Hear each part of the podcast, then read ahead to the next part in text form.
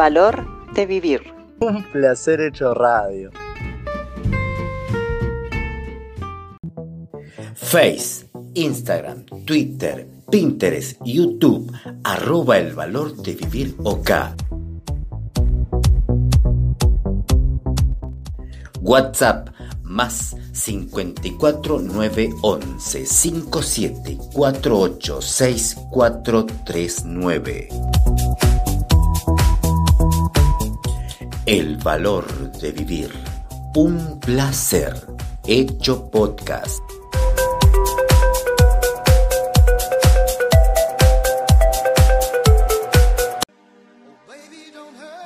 Mauricio Zambrano, Master Coach, Master Trainer, miembro fundador del programa de John Maxwell en español, mentor y fundador de EDAEC, Escuela de Altos Estudios de Coaching Internacional. Face, Mauricio Zambrano Oficial, www.mauriciozambrano.com móvil más 57 322 91 43 995. Mauricio Zambrano, 100% comprometido con tu ser exitoso.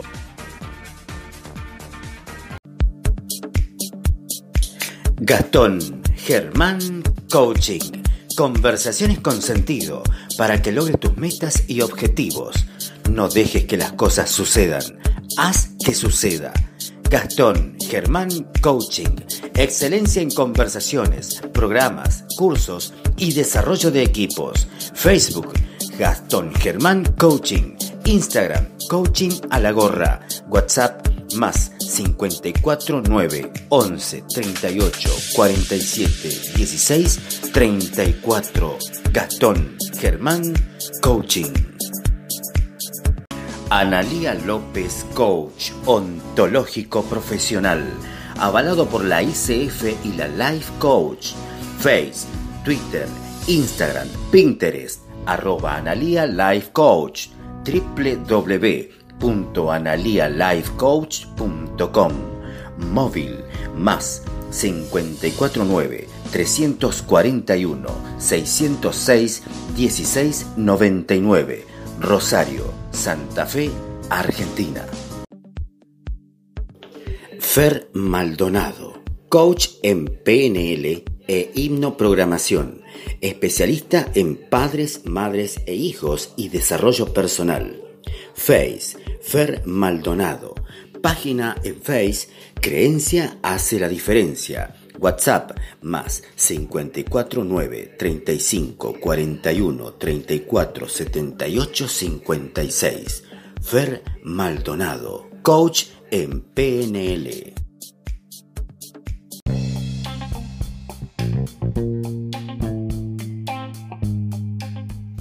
Todo sucede para algo y ese algo hace que todo suceda. El valor de vivir el podcast donde todo tiene sentido.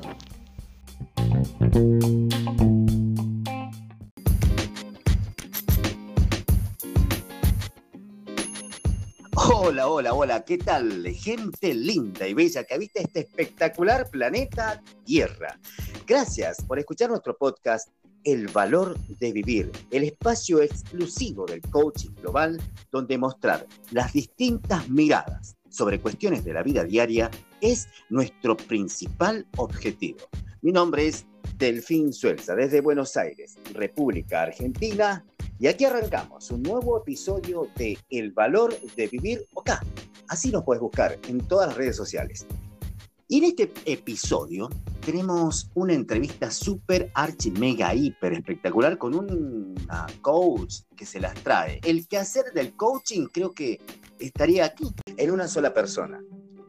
Presentamos a todos ustedes a María Álvarez. ¿Cómo estás, María? Hola, buenas noches, Delfín. Bien, muy bien, gracias. Bueno, antes que nada agradecerte la oportunidad de poder estar compartiendo y desde mi lugar hacer un aporte que espero que sea de utilidad, obviamente, por lo menos para alguien.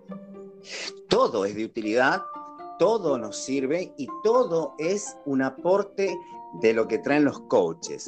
María, contanos, ¿coach en ejercicio? Sí, totalmente.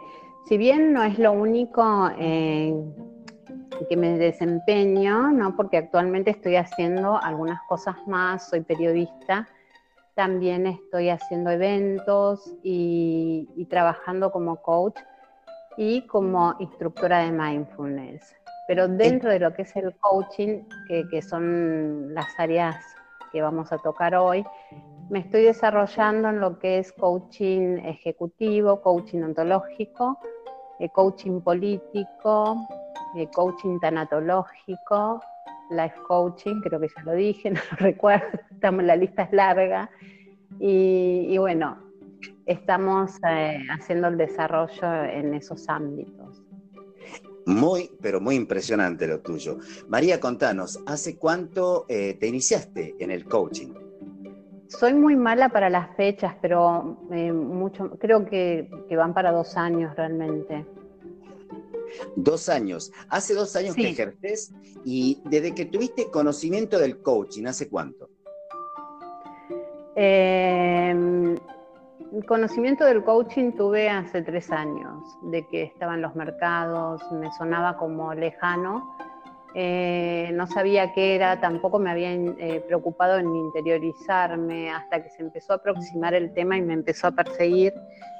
Eh, entonces ya empecé a poner más atención y hasta que un día alguien me dijo, bueno, es algo que lo podrías profesionalizar porque como que vos lo haces naturalmente el estar ayudando a otros, ¿no? Entonces me pareció buena idea y, y, aparte siempre estoy realmente estudiando y haciendo cosas nuevas, así que dije, bueno, es una buena oportunidad, una buena opción para aprender algo nuevo para poder ayudar a otros. María, ¿qué cambió el coaching en vos?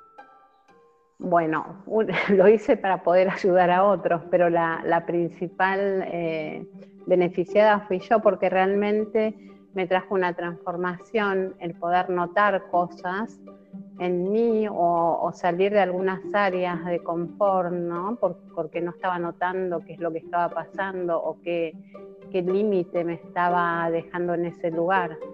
Entonces, eh, el trabajarlo por uno, con, con, uno mismo primeramente, porque eso es lo que hizo que, que realmente yo me llevara puesto el proceso y, y, que realmente yo creyera en el proceso, que es una de, una de las eh, de los puntos de un coach es creer en el proceso, ¿no? Crees en tu coachee, crees en el proceso. Eh, pero cuando uno lo pasa por uno mismo no te queda ninguna duda de que es efectivo, de que realmente hay un modo. Y eso es muy lindo porque uno lo puede aplicar a otros. Es, es un acto de amor realmente. María está en la zona oeste del Gran Buenos Aires, en San Antonio de Padua, una hermosa y bella ciudad. María, eh, ¿cuánto te cuesta ejercer el coaching hoy en día? ¿En, ¿Monetariamente me hablas? No, a nivel eh, profesional.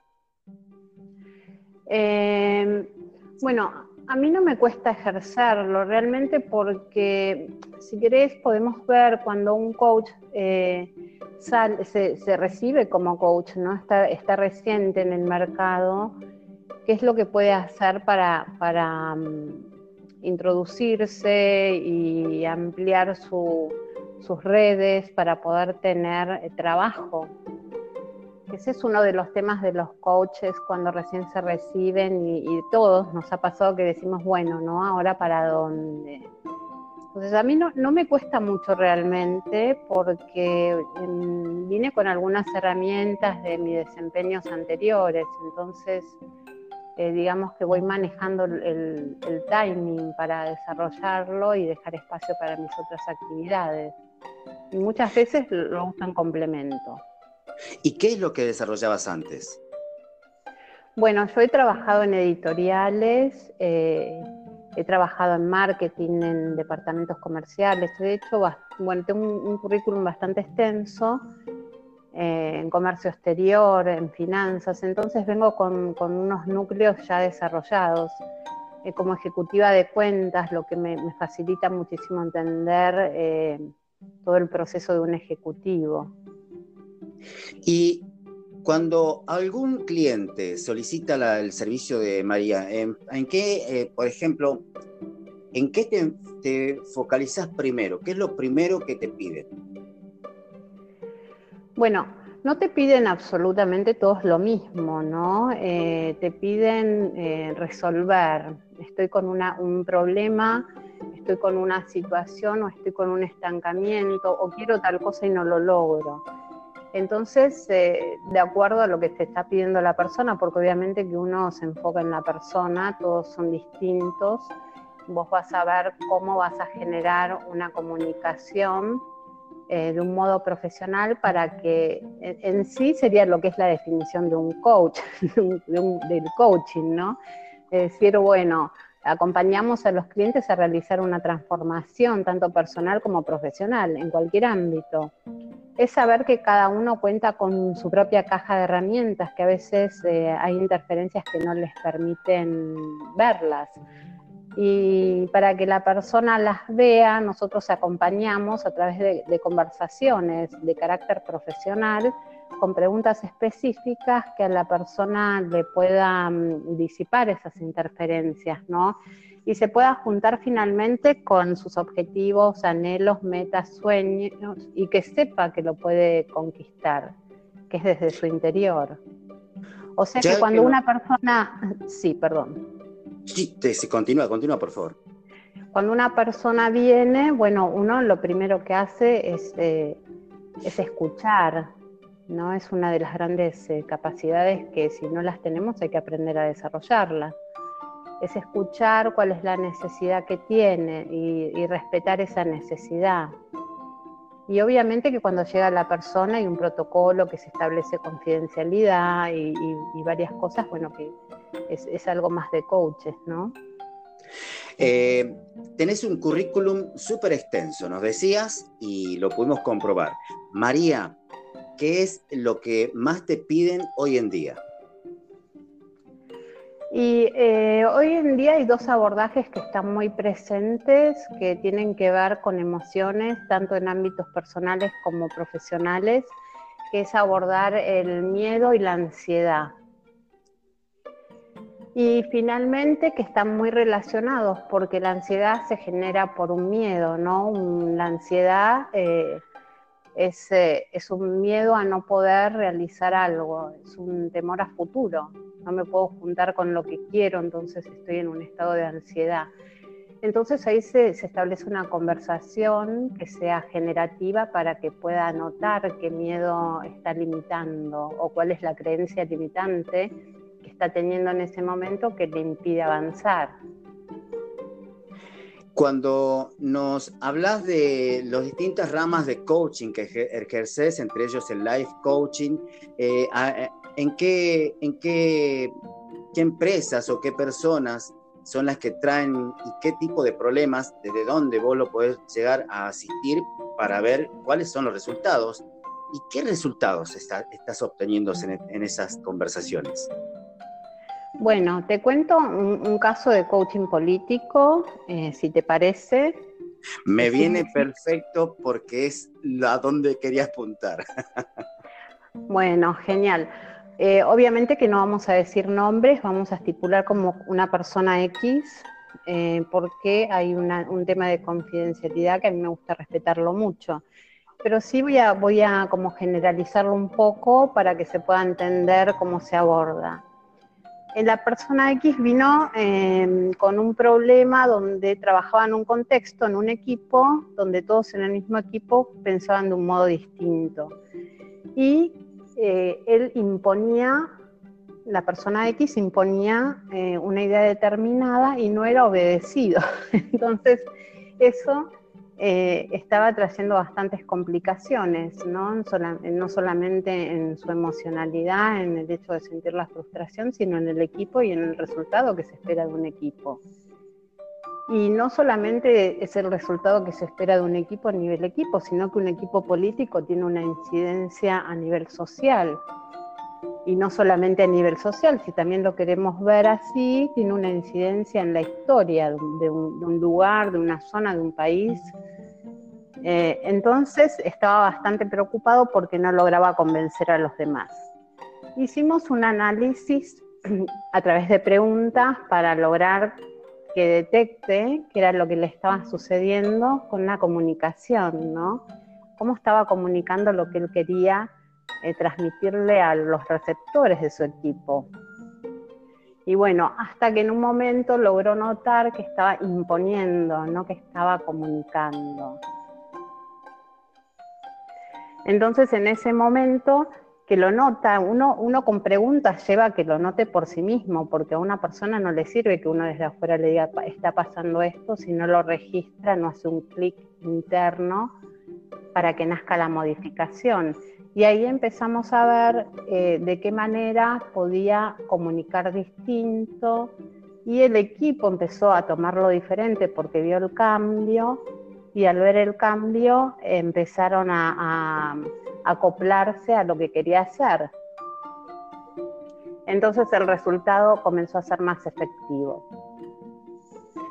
¿Y cuál fue el resultado final de la persona X? El resultado final es que lograron, eh, bueno, lograron lo que querían, ¿no? Lograron su objetivo de, establecerse con, con los votos y, que necesitaban y conquistar más público, porque en sí em, un equipo a nivel político tiene que tener congruencia.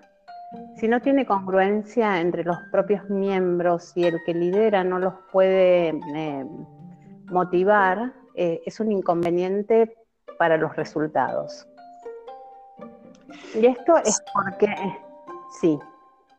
No, continúa, continúa, por favor. Y esto es porque se trabaja no solamente eh, el, autoliderazgo, ¿no? que es lo primero que se aborda con la persona en lo que es coaching político. El autoliderazgo, para que la persona sepa quién es y para dónde va y cómo quiere ir para ese lugar. Después también se aborda el liderazgo para el equipo, después el liderazgo para con los de afuera, ¿no? los votantes y los potenciales, y todo ese conjunto tiene que hacer una, una sumatoria de lo que es un buen aporte a la sociedad. Entonces se abordan varios puntos y después desde la emocionalidad también de la persona se aborda el, rechazo, porque imagínate la política, y creo que en Argentina sabemos muy bien que está bastante polarizada. Eh, si una persona pertenece a un equipo, va a tener personas que no lo van a, querer o no van a aceptar su propuesta. Entonces también desde lo emocional se lo equipa con herramientas, ¿no? Se lo lleva a poder que pueda descubrir herramientas para poder enfrentarse con esos factores. Dado que nos trajiste que en la Argentina está muy polarizado, eh, ¿cómo lo ves eh, eh, en este tiempo la funcionalidad que cabió, que cabe de destacar del uso del coaching a nivel político aquí en la República Argentina? Bueno, eh, bueno, yo soy coach, a mí me fue efectivo, entonces, y veo que es efectivo en varios ámbitos. Creo que si está bien aplicado, que si está efectuado con respeto, sin partidismos, un coach no puede ser partidista, eh, desarrollado con respeto y teniendo conocimiento de todos los ítems que, implica un liderazgo político, eh, puede ser muy efectivo. Cuando nos decís de que puede ser muy efectivo, también cabe la, em, la interpretación que se le pueda, que pueda yo ponerle tener, de que puede haber una manipulación en ese sentido. ¿Una manipulación en qué sentido, Delfín? En nivel político, como nos traías, de que hay personas que les puede gustar o atraer más personas para que te puedan votar y o eh, gente que no te, no te quiera. Ajá. Bueno, la idea es hacerlo de un modo honesto, ¿no? Porque es lo que funciona en el tiempo. Eh, puede haber personas que quieran manipular la comunicación, eso es histórico, porque Naum Chomsky sacó un libro que, es sobre la ingeniería la ingeniería social, cómo, cómo ellos gestaban la comunicación para tener influencia sobre sociedades. Entonces, imagínate que se pueden hacer muchas cosas. El tema es que haya ética y respeto, ¿no? Entender al otro en su contextualidad y respetar sus identificaciones y construcciones, aunque sean opuestas a las mías o a las nuestras, que eso representa la, puerta de una sociedad evolucionada y creo que un buen político tiene que tender a promover una evolución social con ética, con respeto y esas son actitudes que, que, se desarrollan en lo que es el coaching político, ¿no? Se generan una serie de actitudes que tiene que tener la persona para poder hacer un abordaje social. Estamos junto a María Álvarez, la coach eh, de muchos, de muchos quehaceres. Contanos tu experiencia. bueno, Mira, mi experiencia, si querés te comparto mi, experiencia, yo estoy feliz porque obviamente estoy haciendo, no hago nunca algo que no a mí hacer. Cuando ya dejo de hacer, de amar algo, hago una modificación en mi vida. Eh, te puedo contar mi experiencia, ha sido muy buena. a nivel personal, Mm, también el tema de la inserción del mercado, yo pasé como pasan por todos los coaches por, el principio de decir cómo hacemos y para dónde vamos. Si querés lo que podemos compartir, si te parece bien, es cómo un coach se puede insertar en el mercado, qué proceso conlleva.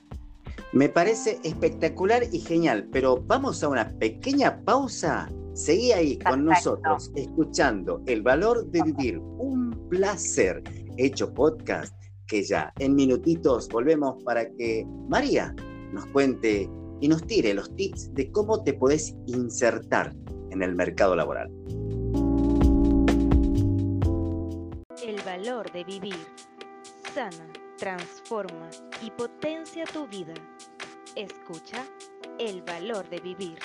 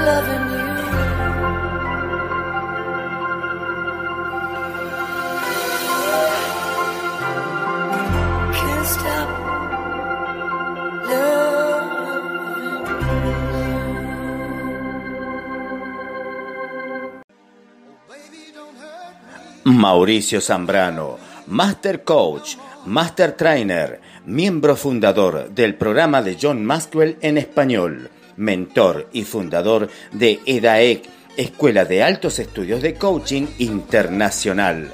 Face, Mauricio Zambrano Oficial www.mauriciozambrano.com móvil más 57 322 91 43 995.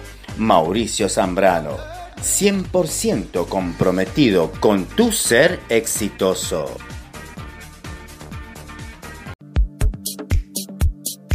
Gastón Germán Coaching. Conversaciones con sentido para que logres tus metas y objetivos no dejes que las cosas sucedan. Haz que suceda.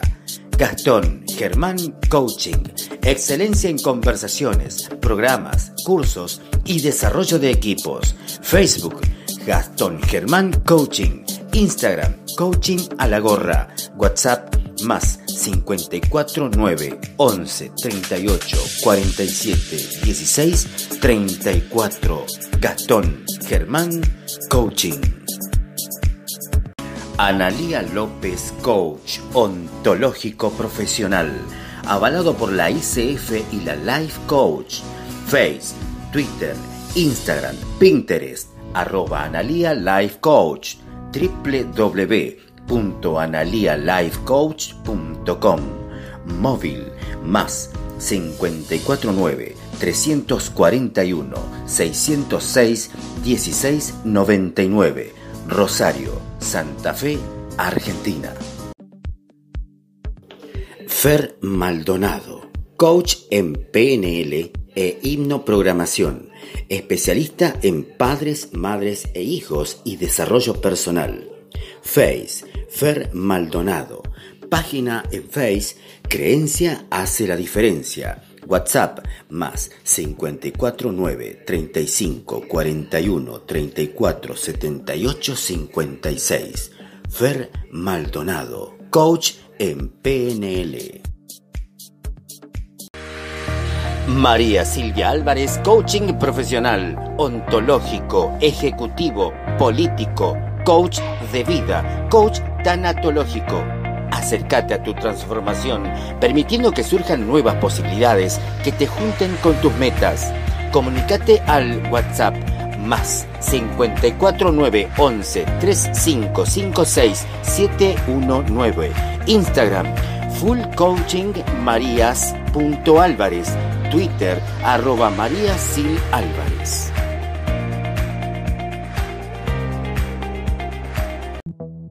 Face Instagram, Twitter, Pinterest, YouTube, arroba el valor de vivir OK. WhatsApp más 54 911 57 48 6439. El valor de vivir. Un placer. Hecho podcast.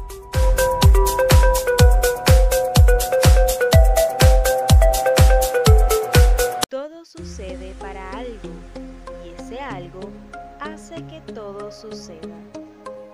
El valor de vivir. El podcast donde todo tiene sentido.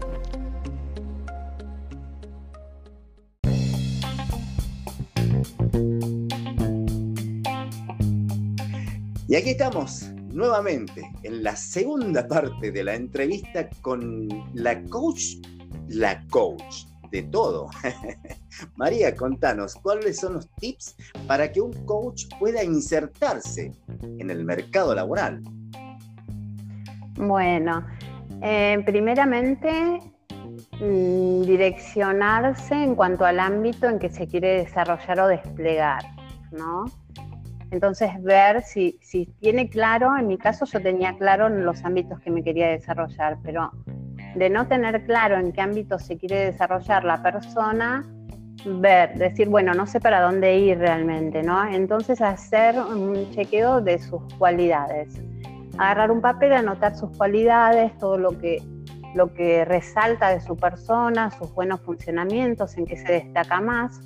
Y por otro lado, escribir los ámbitos donde se puede desarrollar. Y luego ver, ¿no? De esas cualidades, en qué camino van a ser más efectivos. Eh, bueno, esto para saber de la persona en qué ámbito se va a desarrollar.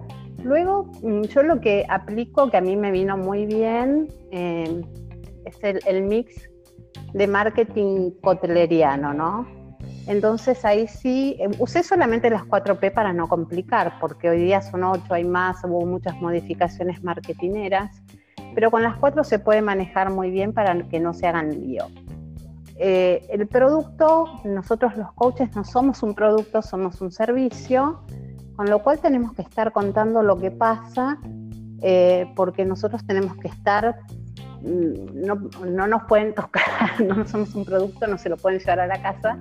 Al ser un servicio uno tiene como que contarle a la persona qué está pasando, cuáles son los avances o dar charlas y tal para estar presentes, ¿no? No, estamos en una góndola, entonces la presencia se sustituye desde ese lugar. Eh, también hacer el desarrollo de, lo que es, nuestra, sería análisis FODA, nuestras fortalezas, eh, nuestras oportunidades, nuestras debilidades y amenazas, ¿no? En fortalezas, un coach cuando recién inicia, bueno, tiene el empuje. El empuje es una fortaleza enorme porque está conectado con las ganas, con las posibilidades. Después en oportunidades siempre tenemos todas las que nosotros eh, queramos, porque realmente cuando uno mm, tiene ganas, está conectado el sentir con el deseo, las puertas se van abriendo. Después, em, en lo que son debilidades, bueno, hay una persona cuando recién se recibe puede estar considerando como una debilidad su falta de experiencia. A todos nos pasó. En un principio lo que es bueno quizá es dar charlas gratis o eh, hacer algunas sesiones sin cargo. Yo lo he hecho porque eso nos da a nosotros seguridad y también hace que te conozcan en el mercado y que vean tus resultados. Eh, y las amenazas, bueno, las amenazas podría ser la competencia, pero yo te puedo asegurar que no deberíamos contemplarlo eh, desde ese lugar porque siempre te llegan las personas que tienen determinada afinidad y creo que a, cada quien le va a llegar lo, que es afín para que lo pueda mm, acompañar en ese proceso. Eh, luego ver el precio, ¿no? Cuántos que vamos a cobrar por el servicio que vamos a prestar porque no es menor, porque hay una estrategia de pricing, que quiere decir que tenemos que elegir muy bien el precio, porque si es muy barato puede parecer como que no es bueno y si es muy caro puede parecer como muy lejano. Entonces en eso hay que ser cuidadosos también. Y luego también considerar lo que es la, la promoción. Hoy día está mm, en auge social media, que son las redes sociales donde uno sin gastar dinero, sin publicitar como se hacía antiguamente, eh, pueden manejarse en las redes tranquilamente. Y bueno, y después elegir la plaza, si lo van a hacer en el lugar donde viven, si lo van a extender en las redes. o, lo van a hacer eh, a nivel nacional o a nivel global, ¿no? A través de mm, presencial o por las redes sociales a nivel online. Bien, María, contanos, eh, ¿cómo te ubica la gente en las redes sociales? ¿Las trajiste? Seguramente estás empapada en ellas. sí. Bueno, yo a pesar de que sé manejar todo perfectamente, soy más amiga de la naturaleza que de la tecnología, pero me pueden ubicar en Instagram porque es donde comparto eh, la mayor parte de las cosas y de ahí derivo a las redes. Eh, quiero, hacer un hincapié en esto porque nos conocimos a través del Instagram. Exacto. sí. Bueno, hoy día es el que más eh, auge está teniendo en lo que es comunicación, ¿no? Le ha ganado a Facebook. tienen el mismo dueño porque, bueno, los, los acapares comerciales, pero es el que más auge está teniendo en este momento. O sea que yo en, este instante no solamente me manejo en Instagram, también en Facebook, también en Twitter. Y ahora estoy haciendo un despliegue para armar un newsletter y, bueno, armar una plataforma. En eso me estoy ocupando. Nos dijiste cómo te ubican en Instagram, cómo te ubican en Facebook. Bueno, en Instagram, en Instagram me encuentran como Marías como si fuera plural, punto Álvarez. Y en Facebook estoy como María Álvarez, que es muy difícil de encontrar porque mm, es un nombre eh, cuando lo busquen van a aparecer millones de María Álvarez. Por eso es mucho más fácil si me ubican en Instagram y de ahí derivan a las otras redes. Buenísimo. María, este, bueno, nos contaste que sos eh, o también estuviste haciendo periodismo. ¿Cómo fue eso? Eh, bueno, a mí eh, estuve haciendo y cada tanto recaigo, como digo yo, porque es algo de lo que amo hacer, algo que amo hacer.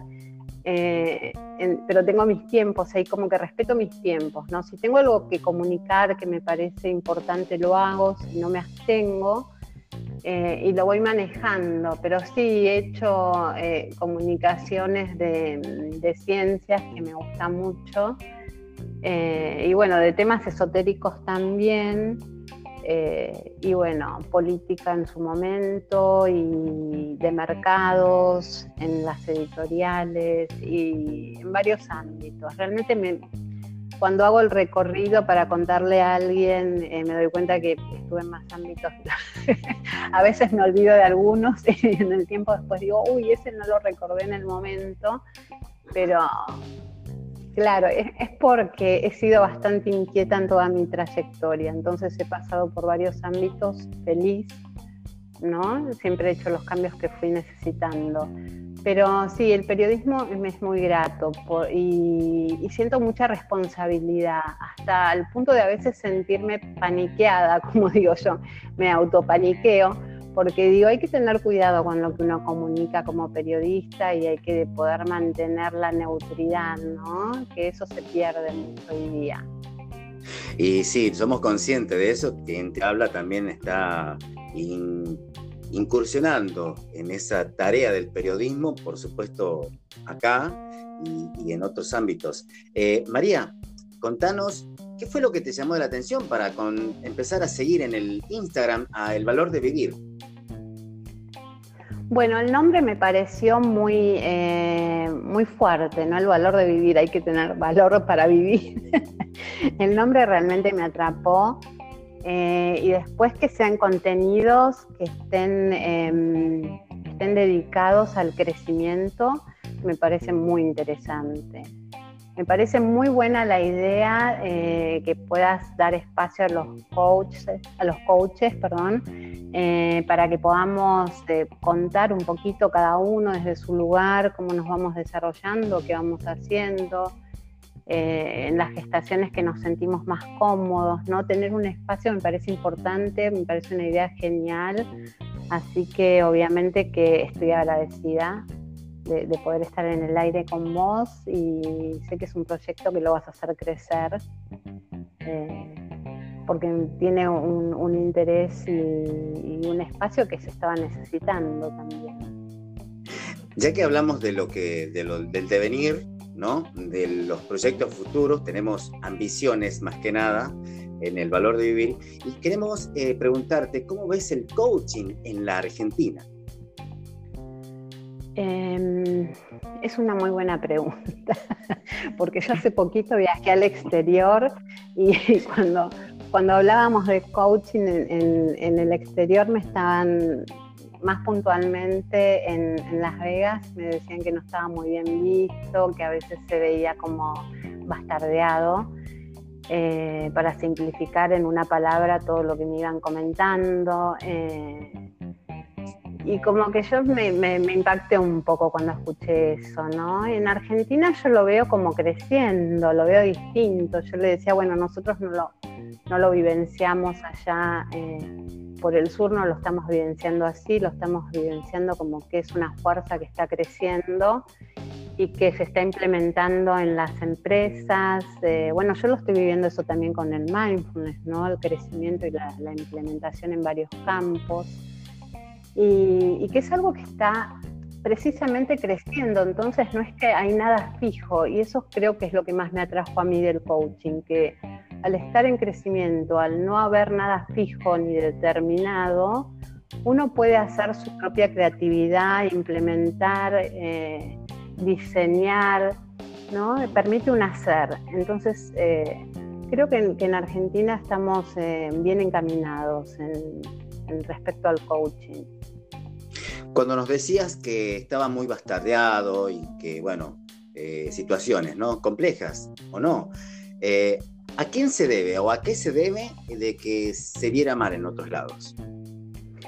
Bueno, mm, eh, puntualmente mm, no lo quiero generalizar, ¿no? Porque fue en un lugar donde me lo comentaron así, como que, bueno, acá en Estados Unidos lo vemos desde este lugar, como que no han tenido eh, allí quizá buenas experiencias, es lo que me comentaban con respecto a los profesionales, como que personas que no estaban profesionalizadas se llamaban coaches y entonces decían cosas eh, o hacían cosas que después quizá no daban resultados apropiados. Eh, yo lo que puedo decir, eso pasa en todos los ámbitos, pasa en todos los países y pasa en todos los lugares. Yo no soy una persona em, que tiene la mente cerrada, me gusta tener la mente abierta a distintas concepciones y pienso que, en esa diversidad, en esa acción que se trata de implementar, siempre va surgiendo algo nuevo, sobre todo cuando algo que se está desarrollando, no es que ya está desarrollado. Pienso que hay que ser respetuoso, que es lo que hablábamos al principio, no hay que tener respeto. Eh, hay que tener respeto no solamente por la profesión, porque es una profesión donde vos estás trabajando con personas que están exponiéndose, se sientan enfrente tuyo en un acto pleno de confianza y te abren su alma con sus eh, problemas. Entonces hay que ser enormemente respetuoso con eso, ¿no? Y bueno, no, pero bueno, eh, hay de todo como en todos los lugares. Hace unos programas atrás estuvimos en una entrevista también exclusiva con uno de los em, coach ejecutivos, él reside en Miami, eh, Fernando Celis, y nos hablaba Fernando de hay que ser coaches sin las manos atadas. ¿Qué nos decís de eso? Exacto, bueno, comparto plenamente, yo lo conozco, eh, a Fernando he aprendido cosas de Fernando. Em, y comparto su visión acerca de que no hay que encasillarse porque creo que es lo que, lo que mencionaba anteriormente, es algo que se está desarrollando y no lo podemos eh, mantener en un cuadrado, no hay que dejarlo que siga creciendo. De hecho, yo pienso que no nos podemos atar las manos realmente porque la prioridad no somos nosotros con lo que hicimos, con el título que obtuvimos, con lo que nos costó, sino la persona que tenemos enfrente. Y pienso que ahí tenemos que poner todo nuestro despliegue para que esa persona pueda lograr lo que quiere conquistar. Entonces, si yo estoy haciendo eh, un coaching ontológico y sé que estoy certificada por la ICEF y sé que hay cosas que no puedo implementar, yo realmente corro eso si es para bien de la persona y si tengo que implementar un ejercicio de mindfulness, lo voy a implementar si sé que esa persona eh, va a terminar eh, con el resultado deseado. Si, le va a ser efectivo y si le va a ser bien, ¿no? Porque no se trata de mí, se trata de que la persona pueda conquistar lo que desea. Eh, hablábamos de Fernando Celis, coach ejecutivo. Vos también, ¿cómo lo implementamos acá en la Argentina o en, en otros lugares? Bueno, en Argentina, en Argentina en este momento, no en otros lugares, y Fernando Celis es, eh, es un maestro. Eh, yo, soy una principiante, eso mm, lo quiero, lo quiero decir también porque estoy teniendo poquitos años de experiencia y acá las, las mejores danzas en el coaching te puedo asegurar que te las va dando el tiempo. Eh, como ejecutiva que he sido en un momento de mi vida, me cuesta bien poco saber qué es lo que espera un ejecutivo o cómo se siente ante las circunstancias, porque yo lo viví. Entonces, cuando me hablan de algo, me cuesta muy poco tener empatía y poder hacer la pregunta indicada para que logre ver o logre encontrarse. Eh, y acompañar en el proceso para que logre su mejor conquista primero saber eh, que la persona, que el ejecutivo está trabajando en un equipo. Entonces es importante que sepa qué rol tiene dentro de ese equipo. Entonces hacemos las preguntas convenientes para que lo pueda notar.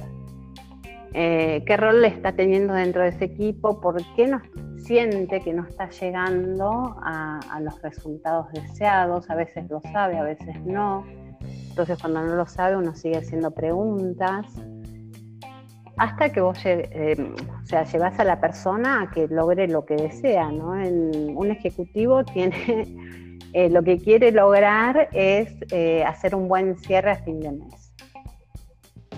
Ser bien aceptado y valorado en el contexto donde se mueve y realmente a eso apuntamos con todos los cañones, realmente. Y está, y está buenísimo apuntar con los cañones porque si es para un cambio, si es para mejorar, yo creo que hay que ir en pos de ello, ¿o no? Totalmente, es, ir detrás de una transformación.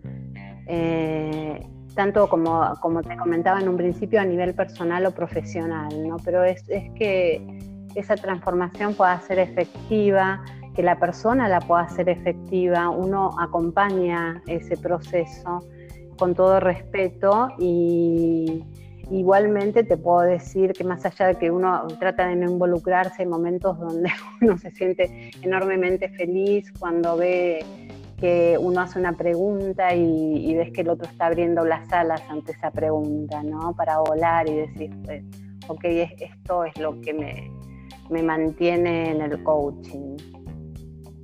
Nos trajiste las alas para volar y crees que al mundo en su mayoría le hacen falta alas? Yo pienso que, todos tenemos alas. Eh, lo que hace falta es eh, que nos detengamos y nos observemos para verlas, porque muchas veces vamos en automático, vamos muy rápido y ni siquiera notamos que las llevamos puestas. Entonces hay que detenerse, hay que observarse, hay que cuestionarse, quién es uno, para qué está aquí, para dónde quiere ir, qué es lo que quiere lograr, en qué ámbitos lo quiere lograr, ¿no? qué aporte quiere dejar al mundo, porque no solamente estamos acá para venir, trabajar y dormir, eh, estamos para dejar un aporte, entonces cada uno desde su lugar, ¿no? qué siente que quiere dejar. Hace un... Sí, continúa por favor. No, pienso eso, ¿no? Que las alas las tenemos y que tenemos que detenernos para saber que están ahí, para verlas. Hace un tiempo, em, escuché, hace unos años atrás, escuché a alguien que dijo, hablando en una conversación, me dijo, eh, yo creo que los cementerios del, mundo son los lugares de mayor riqueza del planeta. Y mi pregunta fue, ¿y por qué lo decís? Y me contestó porque ahí están todos los eh, potenciales que no se sacaron, hay gente que no sabe que, para qué estaba en la Tierra y para qué vino, y qué es lo que debía hacer y cuál era su propósito. ¿Qué me decís de eso? Eh, bueno, te puedo decir mucho porque al haber trabajado eh, con coaching tanatológico, estás con personas que mm, o que están por partir eh, que en realidad a mí me, gusta mucho trabajar desde ese espacio porque uno aprende mucho a vivir. Muchas veces siento que yo debería pagarles a ellos, ¿no? Porque lo que más te dicen las personas que, están por partir quizás no, se arrepienten de absolutamente nada de lo que hicieron, así sea bueno, malo o más o menos, sino de aquello que no pudieron emprender, sacar. Y muchas veces me sorprendo que es porque, o sea, no han hecho algo por un qué dirán, ¿no? Por, por estructuras externas, sino internas. Entonces, eh, desde ese lugar te digo que comparto esa opinión hay mucho potencial, pero quisiera que no sea así, quisiera que las personas se detengan y traten de sacar su, mejor versión eh, en esta vida, ¿no? en este presente. Desde ahí, desde eso que nos decís, estás en un pedestal y el mundo te está observando y quiere escucharte. ¿Qué les dirías? Les diría que respiren, les diría que se conecten consigo mismos, que respiren, que escuchen su respiración, que traten de escuchar el latido de su corazón, cómo se conecta con un todo, que no, no somos solos y aislados, que somos parte de una red y que si nosotros hacemos algo beneficioso, algo para mejorar como seres humanos, estamos tocando esa red para que se eleve. Así que les diría que pasen de la queja a la acción y que vean todo su potencial, que se detengan a observarlo y que abran sus alas. Nos dijiste que cuando haces el coaching con las personas que están por partir, ahí es donde te das cuenta que eh, falta, falta vivir. Yo ahí aprendí a abandonar las quejas, realmente, todas mis quejas. Dije, soy un ser humano, una vez salí diciéndome a mí misma, soy un ser humano quejoso, no tengo ningún derecho de seguir en esta situación, entonces eh, eh, tengo que valorar y, manejar la voluntad, ¿no? Porque muchas veces eh, todos tenemos cosas que aprender, yo que, que esté trabajando con otras personas no quiere decir que tenga todo resuelto, siempre sigo en aprendizaje y tratando de abordar cuestiones para mejorar también. Así que realmente, eh, ¿qué te puedo decir? Uno, está en un continuo aprendizaje. Pienso que eso hay que tener la capacidad de... Eh, eso es un tema bien importante ¿no? en este tiempo. Lo, había dicho, lo, mencionó Alvin Toffler, que si no, o sea, el peor de los males que podríamos tener en este siglo sería eh, no tener una capacidad de aprendizaje. O sea, si nosotros no somos capaces de desaprender lo aprendido y reaprender cosas nuevas, estaríamos en un, problema realmente, porque el mundo está avanzando a una velocidad increíble y nosotros tenemos que poder eh, acompañar ese cambio. ¿Cuál es la frase que marcó tu vida, María? Oh, eh, no hubo una, yo soy una lectora empedernida, realmente. Eh, no hubo una sola, hubo muchas frases en distintos momentos de mi vida, eh, pero una que me resultó bien importante en un momento muy difícil que atravesé eh, fue entender y aceptar. Cuando escuché esta frase dije, ok, esto mm, me, llega, me toca y me aterriza, ¿no? Estás donde debes estar, solo respira. Fue esa frase. ¡Wow! ¡Wow! Impresionante. Una frase que para un momento único tiene su peso, ¿o no? Exacto. María, ¿qué libro fue el que impactó en tu vida? podría, no sé, todos los que podría nombrar, porque en distintas etapas de mi vida, en distintos momentos me fue impactando un libro distinto, no hay un solo libro, hay miles de libros que tocaron mi vida. Eh, quizá te pueda decir de los últimos, eh, porque no quisiera ser injusta, hubo muchos libros. Pero el último, voy a nombrar solamente el último que tocó mi vida, es eh, La náusea de Jean-Paul Sartre, eh, que realmente tocó mi vida porque hay momentos donde leo sus páginas y, siento que lo puedo apoyar en mi pecho y digo, esto podría haberlo escrito yo porque siento exactamente lo que está describiendo en este instante. Y creo además que es un libro muy mindfulness. muy especial, muy espectacular. María, ya para ir cerrando, este, ¿qué nos puedes decir de los potenciales de cada ser humano?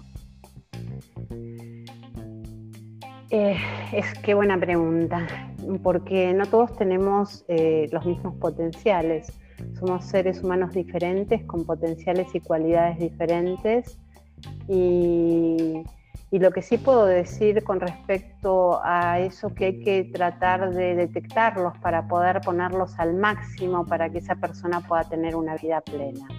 Eso es lo que puedo decir de los potenciales, que hay que desarrollarlos, que hay que detectarlos, que hay que descubrirlos, hay que conectarse con ellos y desarrollarlos.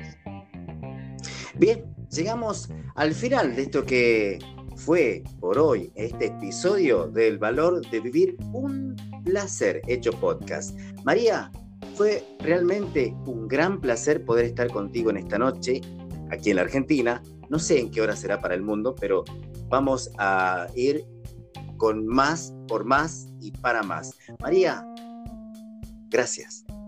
Muchas gracias, el placer fue enteramente mío y te agradezco el espacio, Delfín, un gusto.